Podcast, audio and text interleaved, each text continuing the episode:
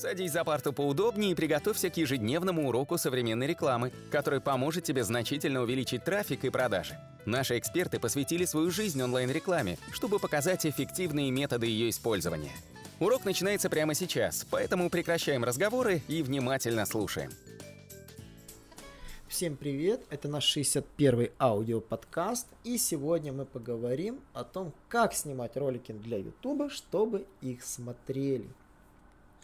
Да, у нас есть YouTube канал, мы его активно ведем, э, снимаем ролики постоянно, и я хочу поделиться нашим мнением, как мы готовим и выбираем материал для роликов, и как мы, допустим, э, снимаем для ролика, что для этого делать, какой процесс происходит.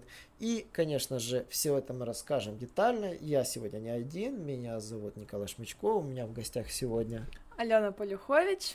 И мы сегодня расскажем всю нашу кухню о том, как нужно снимать ролики для Ютуба, как стать успешным YouTube-блогером в инфосегменте. Да, уточняю, в инфосегменте, потому что мы снимаем непосредственно в нем.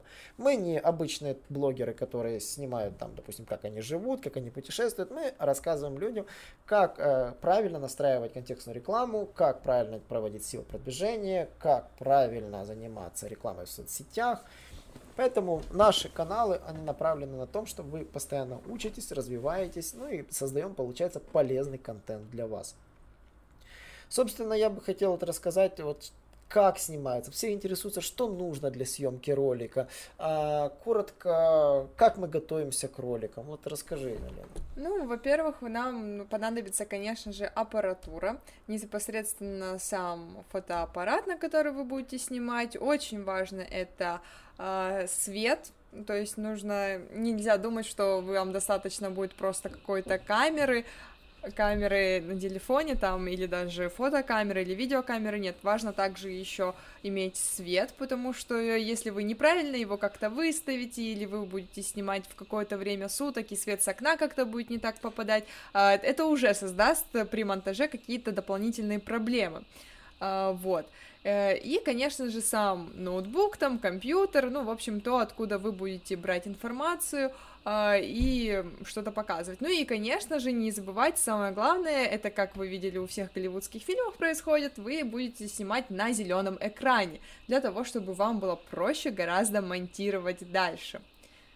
Вот, получается экран, свет, фотоаппарат. А вот э, многие спрашивают, почему фотоаппарат, почему не видеокамера? А я скажу, фотоаппараты пишут очень хорошо, у них есть объектив, они хорошо фокусируются, и э, с ними гораздо удобнее работать. Почему? Потому что, да, в принципе, я не понимаю даже почему. Вот мы выбрали фотоаппарат, почему? Потому что так делают большинство блогеров. Во-вторых, фотоаппарат э, удобно ставить на штативы, необычно легче. К сожалению, иногда они падают, бьются. Камеры, конечно, на плане понадежнее будут, но мы замечали, что с фотоаппарата съемка идет гораздо эффективнее. Мы пробовали камеру, пробовали фотоаппарат, ролики с фотоаппарата как-то выглядит гораздо более четко. И самое главное, у вас должен быть хороший штатив. Штатив нужно выставлять так, чтобы вы стояли вровень, смотрели обязательно в глаза. Кстати, смотреть нужно всегда не на коротенький этот э, ваш да, маленький кстати, экранчик. Хотя да. очень есть большой такой соблазн смотреть на то, как вы выглядите в кадре, но, к сожалению, нужно смотреть именно в объектив. Да, вот очень важно, если вы не будете смотреть в на вашем ролике вы будете смотреть в сторону. Поэтому приучитесь смотреть в никуда, а это никуда должен быть черный глазок вашего объектива. Вот. Э, и самое главное это звук. Э, вот у нас есть множество микрофонов, э, но самые лучшие микрофоны это микрофоны петлички. И вот, вот у девушек, наверное, есть проблемы с этими микрофонами, да.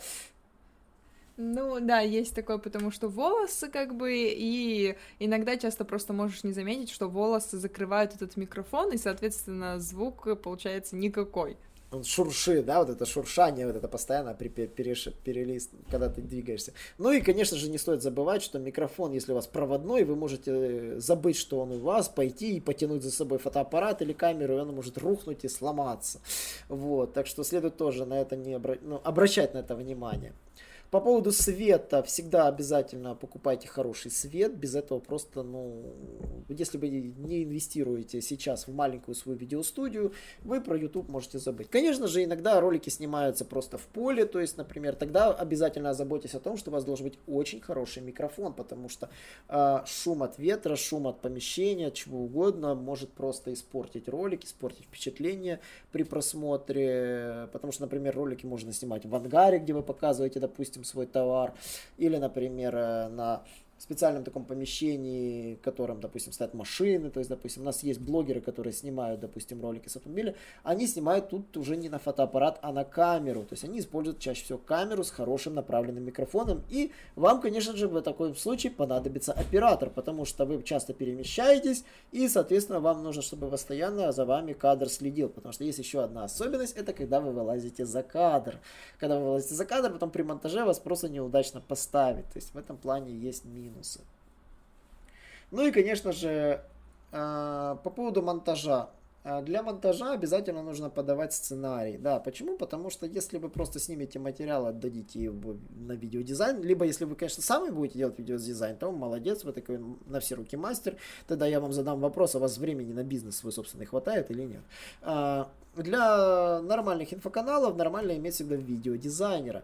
И видеодизайнеру нужно всегда давать четкий сценарий. Сценарий обычно сопровождаете временными метками и говорите, что в каком моменте показать. Да, говорите, показывайте ему скриншоты, запишите фрагменты с экрана, покажите ему картинки, которые нужно показать. Иначе будет немножко не то, что вы хотите. Э, хороший видеодизайн делается подбором грамотной графики, грамотных картинок. Объясните, как эта картинка должна анимироваться, как она должна вылетать, как она должна залетать обратно. В общем, э, по поводу эффектов уделяйте всегда внимание ним. Без эффектов видео обычно скучно смотрится. Я раньше переусердствовал, бывало, с мемом. У меня было очень много мемов, и за счет этого люди начали жаловаться. Так что мемы нужны, их должно быть немного, но не переусердствуйте. Их должно быть очень мало в ролике. То есть, в целом, где-то на где-то 5-6 минут ролика, там один мем, это норма. То есть, э, иногда нужно развлекать, потому что зрители могут захрапеть. Вот. Ну и, соответственно, сколько занимает съемка? Съемка ролика обычно занимает чуть-чуть дольше, чем его длина. Почему? Потому что, ну, бывают неудачные дубли.